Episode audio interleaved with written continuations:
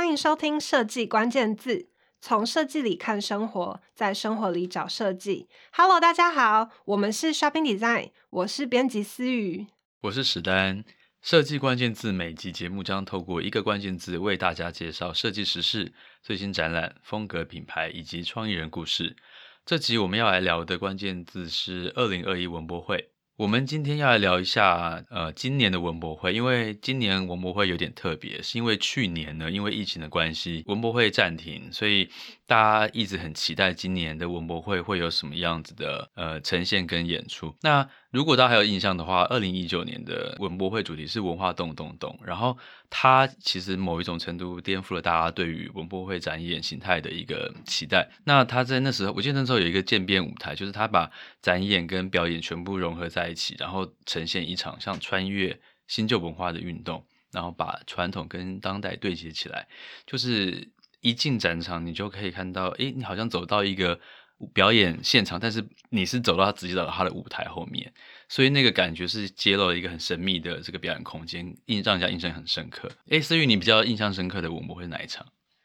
其实刚好也是刚史丹讲二零一九年的那一场文博会，因为那是我加入 Shopping Design 的第一年。然后我记得那一年的，除了刚史丹讲的那个场场馆之外，还有就是编辑地方的这个概念，我觉得非常有意思。像是桃园啊、台南、屏东、台东都各有自己的场馆。然后在桃园馆里面，就是白色的布幕都是在地的纺织厂制作的啊，或者是请。嘻哈乐手去收集桃园击剑运动员的一些声音等等，都是用不同的角度去认识一个地方，我觉得都非常有意思。好，那讲回来，今天的重点就是主题呢，是我们今天其实是看了这个文博会的文化概念馆，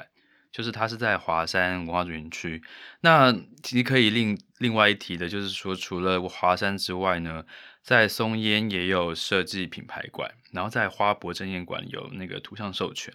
不过这两个馆都是从二十一号开展，那那个华山是最早的，是十六号就开始，然后直到二十五号会有十天的这个展期，啊、呃，欢迎大家可以去看。然后其实文博会从以前最早以前好像是从产品啊品牌的这个博览会形态。慢慢慢慢转变到今天我们看到的这个主题性很强的策展，甚至是动态展演为主的一个文呃文化反映当代文化思潮概念很强的一个呃当代的文化盛典这样。文博会也在今年迈入了第十年，今年邀请到豪华朗基宫的林坤颖总监担任总策展人。那今年的主题是数据庙，这个概念感觉我自己觉得有点抽象，不过史丹好像蛮喜欢的。嗯，我我是很喜欢这一次的这个主题，可能是那种很直觉的会产生一个脑补的过程。我就觉得这个字面上并不艰深，然后但是你好像不是太懂，但好像又懂。就是庙可以直 直觉想到是信仰中心嘛，然后心诚则灵，所以相信其实是实现愿望的前提。嗯，那就是这么简单一件事，就是每一个人都在相信着自己做过的每一个过程，然后又叫又到现在是一个数位时代，所以你几乎做任何一件事情，只要是上网跟线上有关系，你都会被记录，都会留下一个你自己行为模式的过程。那就相信自己。的每一个过程，这件事情对我来说其实还蛮还蛮诗意跟感性的。但是今天在那个主题馆，我们看到坤颖他做的东西，除了感性的讨论之外，他还有很多非常理性的这个分析结构，嗯、一些数字啊，或者是一些关键字啊等等的呈现，这样子。对，探讨相信的这个主题如何被架构出来，包括有一些，比如说。他说有四个呃四个日常生活会发生的决定动作，就是你的相信，譬如说评论、分享，嗯嗯，然后签名跟另外一个是什么？我有点忘记了，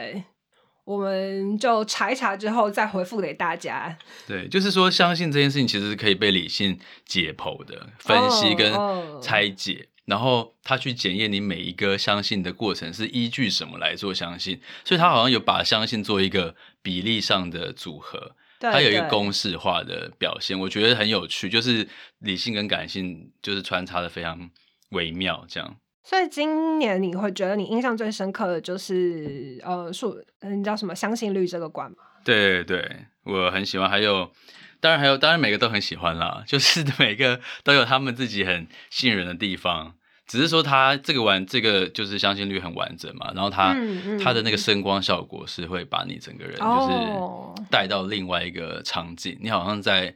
黑拍黑镜之类的，或者你在 你好像在一个舞台上，就是就经历这一些他想要给你。不过他也就像刚思瑜有提到，就是他们把展售结合在一起，这这个巧妙，他用一个很慎重的方式，譬如说你要刷 QR code 卡。会有一道雷神所有的光线这样照下来，然后你就发现你那个你的那个资料被投射到某一区块，然后那个区块的光对应下来是那一区的展他们的选品，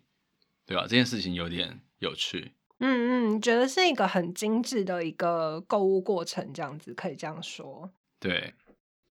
就刚好史丹聊到周边啊，其实我自己今年印象深刻的部分也有蛮多周边都让我自己很想要购入，比如说像是呃有一个叫做北回朝圣路的这个馆展馆，然后它有一个黑色的帽子，然后上面就是你沿着北回归线，然后经过玉山啊、阿里山啊等等的这些景点，从嘉义到花莲这段路上的，我猜应该是那个。地平线的那个高度的一个曲线，这样子就印在帽帽帽子的顶部，我觉得那个印象非常深刻。然后还有由景元星做的这个小托特包，我觉得就是粉粉红色跟呃很亮的一个绿色，嗯、两种不同颜色线条跟图案搭配而成的一个图样，我也是很喜欢。听说是严伯俊设计的，对对对。然后它是一个 A4 大小尺寸的一个。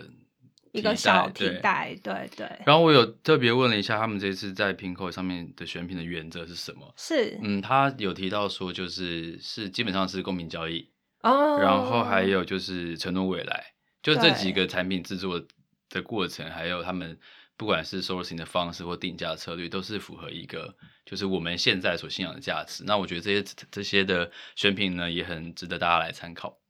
对，刚好没有先跟大家解释，就是今年的文博会，其实在 Pinkoi 上面也有开馆，然后大家可以上去看它的选品这样子。好的，那其实今天呢，我们录音的这一天就是文博会开幕的第一天。我跟史丹刚刚才从展场回来，带了第一手的消息给大家。我们不但逛了六大展馆，也跟在现场跟各馆的策展人聊聊，认识这次的策展概念，还有展馆里面他们最喜欢的三样东西。现在大家可以跟着我们的脚步，从北回朝圣路这个场馆开始逛今年的文博会哦。北回朝圣路是由种子设计策划的，讲的是沿着北回归线，从嘉义到花莲，横跨台湾，你会看到的十七个景点，里面有沙洲啊、森林啊等等的地景地貌，也有林头果、山百合等生态植栽，更有木作和刺绣等手作呈现的水鸟、老鹰。那现在我们请到地方总论馆策展人克平姐来跟大家聊聊。大家好，我是北回朝圣路的策展人，我代表团队是种子设计。北回归线在世界上经过的陆地大部分都是沙漠，唯有在台湾是如此的丰饶多元。呃，这件事情就很像是一个，就像今天呃总策林奎英讲的，就是一个台湾就是一个庞大的资料库。对，这件事情是很美丽的。那我们一定要往内看，嗯。跟往我们的内在看更多这样子，然后企图啊、呃，我常常觉得这是一个家国嘛。那台湾的森林就是我们的主产，对，我们每一个小孩都希都应该要把它发光发热。所以啊，嗯，如果北回归线是地球的一条项链，台湾就是这颗绿宝石啊、嗯。非常希望大家可以体会，嗯，这颗绿宝石。的重点，如同克平姐所说的，北回朝圣路是一条引领我们往台湾的内在探索之路。进入场馆，我们不只探索台湾的内在，也同时探索自己的内在。与北回朝圣路告别之后，我们来到花莲县馆，据说考古队，先请史丹帮我们介绍一下。海浪声、古语吟唱，然后槟榔花香跟大石块，是来到花莲馆的第一个印象。好像就是把整个花莲搬到华山来面一样。那墙壁上有一些古老的壁画，它描写着呃花莲人的生活以及土地的元素，有部落传说故事、神话故事，还有一些狩猎文化等等。那最吸睛的呢，是两道石头铺成的天梯，这是来自花莲的蛇纹岩跟大理石。整个展馆分六个阶段展示的人类进入农业、农耕、使用火药等赖以生存的物件跟工具。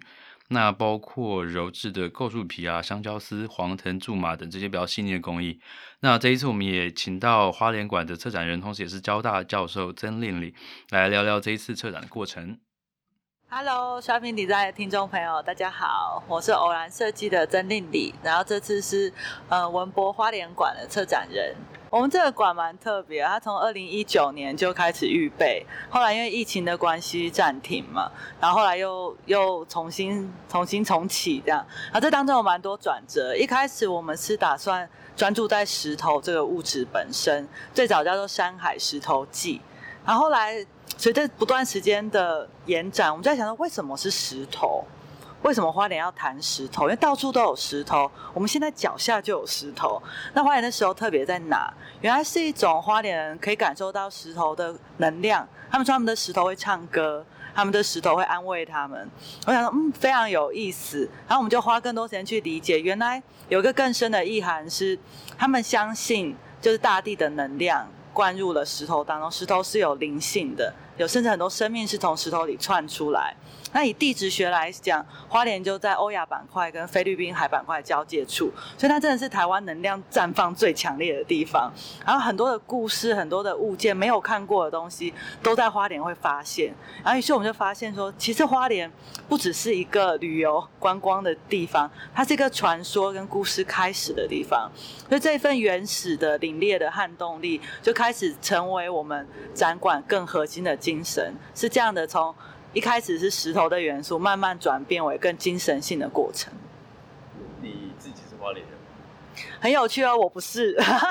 而且我邀请做这个展馆的时候，我也很疑惑，因为我离花莲很遥远，我本身是新竹人，所以是翻过中央山脉到另到台湾的对 对面去做这一件事情。我就发现他们邀请一个外部的人来做的一个特点是，我们用全新的视角看待他的日常，然后帮他们的日常找到一个新的诠释的机会，然后。我觉得在过程里面，其实有很多非常有意思的对话。像我在路边的时候，看到很大的，他们刚从石矿场切回来的大石头，就丢在路，就是像就这样像一个巨石阵一样放在那里。因为石头太重了，他们也不怕有人去偷，然后所以那些珍贵的东西就丢在路边，然后石材厂剩下来的石头就这样全部撒在路边，像一个全新的人造的地景。那些东西很重哎、然后很有力量，都不是我们西边人会看到的风貌，而且都在市区，我觉得太太太帅了吧。然后他们就说：“啊，这有什么吗？它不是垃圾吗？”我说：“不是，它很美哎、那超现实。”然后那些纹理，然后都在跟你对话。然后他们一开始觉得说，哎，你要干嘛要把大理石这些片片的东西带来花莲，不是带来华山这样？我说没有，我觉得它很美，然后其实它也是一种力量的展现。因为像鹅卵石是大地雕磨过的形状，慢慢石头变圆，然后这些是人凿出来的大理石片，又是人凿的形状，他们共构了花莲的这一片地景。然后我想把这个地景。带来华山跟大家分享，包含你踩踏的声音，你看到纹理在你眼前的冲击，然后以及我们也用声响啊，用气味，用很多感官的东西，让大家一进去就有一种你的整个身体都觉得你来到另外一个空间的这个经验，是我们这个馆想要创作出来的一个状态。好的，那接下来的一个展馆是嘉义县馆，叫做。赵启功，台语是叫 K 刚，我这样有念对吗？叫 K 刚听起来啊，我好像也蛮 quick 靠蛮对的。我不知道，因为我觉得我就直接想到一个歌词。哦，哪一个歌词？就是那个叶启田爱表家一样。哦，是哪一句啊？史丹要帮我们唱一下吗？好了，那就是他就是意思是说，呃，按部就班，然后踏实生活的一个、嗯嗯、一个概念。那我们从展场一进去就可以看到一个呃戏棚，从戏棚底下钻进去的样子，然后可以看到纸人在前面绘画这个神像，好像是一个头酬神的一个场景。然后比较印象深刻的是，呃哦，我们有访问到吴透，他说那个现场有一些大概十几二十个荧幕是有点杂讯，不是很清楚。他说那个是模拟，就是你听呃众神在听到人民的祈祷或者许愿的时候，因为实在太多声音，所以你没办法很清楚的听到每每一个，所以好像每一个都有一点杂讯。哦，我觉得很有趣。模拟就是假设如果今天我是什么观世音菩萨，然后我要收到各信众的讯息，那会是一个什么状态？用一个视觉的方式来呈现它，这样子。对对对，就是上达天听的时候，它其实是会有一些。有一些失真跟杂讯，但但作为一个神，如何关照就是人呃在地的生活，跟他每一天最踏实如实的日常，我觉得这个主题的呈现蛮有蛮值得就是一看。然后旁边有一个区是打弹珠，嗯，你记得那个打弹珠的？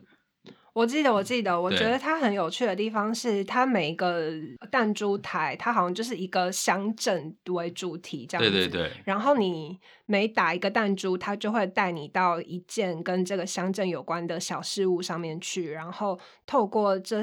这个游戏，你打完弹珠，你就会了解一个嘉义县的乡镇，然后还可以，我不知道是可以去购买，还是可以真的换取一些小奖品，还是什么的。这个展馆的最后一个地方，这样子。接下来，那我们来听听嘉义县管教 K 刚的空间设计师吴透为我们介绍这个场馆。这个概念，其实策展的概念，它嘉义县政府文化局很早就定的是一个教 K 刚，然后嘉义是台湾最有力的后台。因为它过去嘉义一直是台湾农工输出的大县，那这几年开始产业回归，我们开始设计，比如说在民雄设立了无人机产业，所以在讲的这个精职人的精神是希望就嘉义希望未来未来继续迈进的。那在这个地方，因为职人这件事情在过去台湾传统就是觉得应该是一个有技术性的、有难度的、有高度的状态，但我们不是，我觉得职人真正的职人其实讲的是每天日复一日。脚踏实地，不断的让自己的工作越做越好，我觉得这样就是一个很主持人的态度。啊、呃，在这里我们其实你可以看到十八个戏棚，其实它讲的是鹿草乡。我们这我应该文字稿上应该都有，就是说鹿草乡有一个鱼池爷，他很喜欢看戏，所以每年他寿诞的时候，就会大家都欢喜和看杀戏霸赔啊，那整个是一个戏剧嘉年华。那家有十八个乡镇。我们就是用十八个在嘉义现地采集的影像来讲酬神这件事情，也就是教 K 刚讲的，其实不是功而已，他讲的是一个天地人的状态，在不管呃，也许北回归线二三点五度的太阳照射下，这块土地上的人发生的事情，那人跟天的关系，我们是用酬神这件事情来讲，所以这个登高台其实设定是有两个角度，你爬上去过了吗？OK，刚刚有。爬，上去之后，第一个角度是鱼池野的视角，鱼池爷就是神明的视角，有点像神明在看这些戏棚演的戏，所以你看所有的影像都经过处理，我们把它做的有点杂讯，模糊不清，其实就是在选神明在听到众生的声音的时候，我想象他是这样子，就不是那么清楚，但是隐约你大概知道它是什么样的事情。那第二个视角是你转过头来，你可以看到直人在你眼前的一个工作的状态。为什么要登高？讲的就是教 K 刚日期有功，职人其实因为这样日积月累得到的一个高度，你必须要登高才能跟他平视，呃，是这样来设定这个高度的。OK，那边嘞？那边是延续我们在戏棚酬神这样的一个思考，所以我把戏棚下弹珠台这件事情，把它拿来做一个互动式的呃观展的体验。那十八个弹珠台上面啊，我们用的是嘉义县十八个乡镇，回归到这次文博会的主题叫数据庙，所以我们在网络上 survey 了，比如说鹿草乡，我们就去搜寻它最关键、最多人搜寻的十个 hashtag，把它放在弹珠台上。也就是说，你打完这个弹珠台，大概就知道鹿草乡的风土，大概就知道是鹿草乡的特色。那用也借此来行销嘉义县这样子。那这个展场里面你最喜欢的三样东西？登高台、戏棚跟打雷。效果很棒。效果很棒，就是有我不知道，因为其实这些都源自于我小时候在戏棚的体验呐。就是也许像你们比较年轻就不会有那个钻戏棚下，因为小孩子最喜欢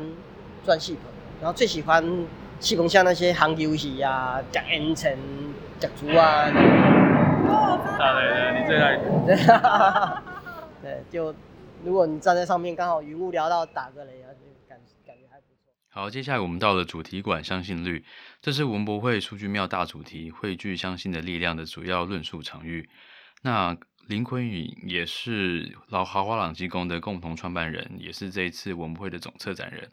那接下来就让我们来听听看坤颖怎么样解析这一个相当庞大而精彩的主题。数据庙这个这个名字其实当然很很故意，或是很很勾引人，然后要让大家去去感受。其实是数位时代，或是不同维度的不同维度的想象，尤其是我们人手一机的这个环境。但是我很想透过数据庙谈的事情是，每一个人、每一块土地、每一个环境，它其实都是一个他自己的很完整的资料库。那里面充满着各种资料，包括像台湾的土地，这次有一条北回朝圣路，这个这个土地上呢。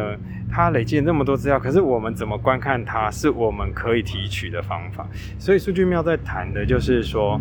因为走过才有可能记录下 data，而这会变成一个很大的资料库。那庙呢？事实上，庙这个意象，事实上是我们来储存。我们的相信，储存我们的信仰，所以我一直对庙这个主题有一点兴趣。那我在谈数据的时候，我就一直觉得那我们的那颗硬碟啊，你家硬碟，我们自己的手机的硬碟，就是这个东西很像是一个储存的，我们也不会再去看它。可是它里面有好多我们做事的过程，里面有做错的事情，也有做对的事情。所以那个庙就是这样子，就是它它让我们去，可它没有给我们答案。他给我，但是在庙里面你会看到什么？你会看到很多工艺的呈现，物件、器具，呃，那个那个贡品的形式，甚至里面有许多那种故事。那每一个壁画都有个故事，我觉得那是对我来说是我们我们不是从宗教的角度去想它，可是那个地方真的汇聚了好多事情。那同时间不是只有东方的庙宇。是这个概念，它西方的教堂或是不同宗教的清真寺，它都是这个概念。但是你去那边，事实上它就是储存的一个一个信仰。我觉我觉得台湾把它比喻成一个一个微小汇聚所相近的岛的意思，事实上就是在谈我们要回头看看我们自己，更多人应该要看看我们自己，然后我们去集结起来，去创造，去创造。呃，我们的方法。那现在台湾有好多小小的事情是我有点不理解的，但是也透过文博会，我知道有大有大概百分之二三十的人已经具有一种分析的脑筋。这个分析脑筋是说，举个很简单的例子，比方说，比方说台湾的最美是人情味嘛，就大家会去讲这个事情。可是真的是这个吗？我不是很我不是很确定。比方。但真的是这个吗？因为我们的美食这么好吃，可是它可能会有食安的问题。但是这件事情好怪，或是我们的插头这么方便，可是它很容易走火，这也好怪。所以，我我觉得在这个非常 easy、方便跟呃容易的环境里面，我们更要，我们已经呃充足了，所以我们更要去理性的去探求它背后一些。逻辑方法就是哦，怎么这个电怎么我们要我们要拉这个电，那可以接几颗灯，这个我们总要了解，所以它再也不会是纯粹很分门别类的专业，而是一种很跨域的专业。就连我刚刚说的一个电力系统的，你看这个空间里面有这么多的灯，它要被总控起来，它有一个互动的机制，我们都认为这好像很好玩，但事实上它背后。要真的把一台电脑的讯号要程式程式连到连到灯，灯还要照我们的意思变。那作为不管是导演或是设计师或是什么角度，他说哦，我要这样变，可是他真的就可以这样变吗？当然没有，他中间可能要经过四五个工种，他才可以完成一件事。而这个是我觉得在这次文博会你一定会阅读到的事情，包括公艺馆，包括爱的合作社，包括北回朝圣路。听完坤颖总监的讲解，希望看过展的朋友也能更加了解策展的概念。还没看过的人，千万别错过今年的主题馆哦。从主题馆离开之后，我们来到倒数第二个场馆——工艺馆。今年工艺馆总共分为五个部分，除了展示上百样精细的工艺品之外，其中一个我印象也很深刻的是第五个部分。里面是用回收的 Nespresso 咖啡胶囊制作的环状装置作品，也带领我们去思考人跟物件还有环境之间的关系。现在，让我们来听听公艺馆策展人方旭杰为我们讲解策展概念，还有不能错过公艺馆的理由。嗨，大家好，我是公艺馆这一次唯物集会的策展人方旭杰。其实我们本来是想要。呃，应该说一开始就有想要提关于公益在当代有什么样给大家的不同的价值，或者是我们可以，比如说有点像我们之前台湾在面对这个疫情的时候，大家可能想象台湾在国际上是弱势的，但那时候我们不是有喊出了一句 slogan 叫做台湾 can help，所以我们其实在一开始在想想这个概念的时候，想说，哎，那这个概念不就是 craft can help 吗？就是我们看似它好像是一个传统的，或是一个我们觉得它需要被保护的一个领域，但是它其实有很多的资源。或者是一些价值观或者态度，其实是可以被我们当代重新引用出来，而且它还可以帮得上忙。那所以我们在展览的过程中就开始去看我们当代面临到了什么样的问题。那这个问题我们可以从公益里面达到什么样的解方？所以这次展览，呃，其实有点贪心，我们就一次列了五个我们觉得它可以帮得上忙的地方，但也不算贪心的原因，是因为我相信公益可以帮得上的忙的地方远远不止这五个领域。嗯。为什么绝对不能错过公艺馆？这个好多理由，我先挑个最简单的，比如说，呃，我们都很容易习惯工艺制造出来的器物，它其实就应该陪在你的生活里面，所以它应该器物。也就是说，如果我们来想象这个世界，这个世界可能是世界，然后中间有器物，然后再来是人。也就是说，器物作为一个人类跟这个世界互相沟通，或者是彼此了解，然后一起共生的一个很重要的媒介。所以，我觉得如果要了解我们现在处在什么样的环境，我们过什么样的生活，那我们可以透过这些的器物，然后去 deal with 我们的未来。其实，公艺馆是非常需要看的，它几乎跟你的生活是贴得最近的一个馆。接下来我们到了爱的合作社，呃，这次文博会你可以找到食物跟酒水的地方。这个展览虽然是以食物为主，不过它的论述非常有趣，然后也有一定的结构性的发想。最主要特别是它有两个入口，一个是在线上，一个是线下。那线上的话有五个国家场域你可以去探索，依照你所喜欢的，那会对应到呃代表你这个人格的一个象征，譬如说石。土或是水，然后你可以带着这个结果到现场来找你的菜。然后我们在现场也野生捕获到食物设计师陈小曼来聊一聊这一次策展的精彩过程。这次的主题是数据庙。那我觉得这次的各个策展方向的策展人，大家所处的面向非常广泛，所以你几乎是看到一个题目有。每一次的逻辑都是这样的，同一个方向，不同策展人用不同的论述去呈现嘛。但是因为这次的职业真的是哇，很很很，真的很多元。那我觉得他也表达了某一种时空的总结。那我代表的虽然是实物，但其实我自己是空间背景出来的嘛，所以我作为那个连接的人，就是好像可以提供一些有趣的观点这样子。那就算我觉得这个是食物是一个很有趣的题目。最最简单的就是你会觉得好吃或不好吃，饱或不饱，这是最基本你一定要满足的身心灵的需求，身心的需求。接下来就是灵的部分。如果我们这么复杂的设定，我们应该说我们的讯息全部都在现场了，你只要想办法阅读，你可以读到非常多东西。这就跟看一本书一样，你你看《小王子》看一百八十次。可能你会每一次阅读它的方法都不同。小时候你就觉得啊是一本童书，长大你可能会觉得它有一些寓意，再长大觉得啊可能其实就是一本童书。我 开玩笑，但我意思是说，嗯、每一个展馆都有不同的讯息在传递。那你如何阅读，其实是在你本身。所以我觉得你要看多少书，你要看多少本书，你如何看这本书，我觉得这留给大家自己去发掘跟体验。介绍完六个场馆，不晓得大家最喜欢的是哪一馆呢？今年的文博会以数据庙为策展主题，六大展馆的策展人分别以自己的观点和角度来诠释，也很谢谢每位策展人的分享。今天大家相信都听到很多有趣的事情，我们看见了北回归线的山林沙洲之美，嘉义职人赵启功的精神，也还有花莲带给人温度的石头。主题馆呢汇聚了相信的力量，公艺馆、爱的合作社也都各有特色。哎，思玉，你还会再回去文博会看吗？绝对会啊！今天就这样噼里啪啦 走完行程，其实还有很多想看的东西。那你最想要去的是哪一关？就是如果你再次回访的话，你第一个要去的关是哪一个？嗯，我想一下，我觉得应该会是相信率吧，因为其实相信率我在里面的时间没有非常长，但是觉得刚刚不管是听昆影的介绍啊，或者是其实史丹的介绍，都让我觉得非常吸引，然后我也想去试试看那个呃，就是扫手机然后会出现索尔的光的那个那个部分。好，那我们就文博文博会见吧。好，节目的最后也分享一些展讯给大家。除了我今天介绍台北华山的展览，从四月十六展到四月二十五号之外，四月二十一开始到四月二十五号，在松烟的汇聚宫，在这里可以看到许多台湾设计品牌，还有在花博的 IP 授权馆叫做万神殿，大家都可以去看看。